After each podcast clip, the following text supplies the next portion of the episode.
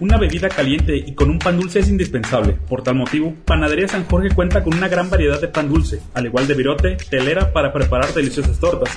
Estamos ubicados en la calle Rafael Anaya número 84. También puedes comunicarte al número 392-922-3683. Síguenos en Facebook como Panadería San Jorge y Navapán.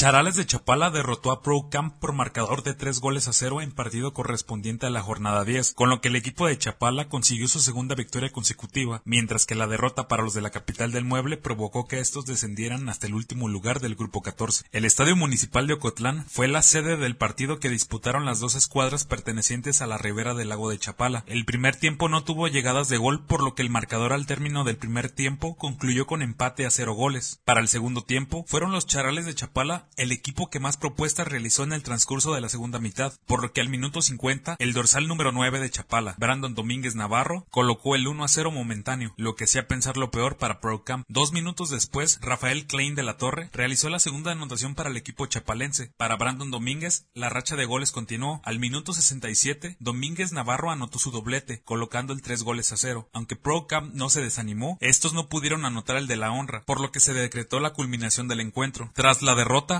ProCamp cayó hasta la última posición del grupo 14 con 5 unidades, que aunque empatados en puntos ante Gallos Viejos, la diferencia de goles no favoreció a la escuadra cotlense, ya que es de menos 20, por lo que tras su descalabro ahora ostentan la última posición del grupo. Los charales de Chapala enfrentarán a Caja Oblatos el, próximo sábado 12 de noviembre en punto de las 19 horas en el Estadio Municipal Rayo.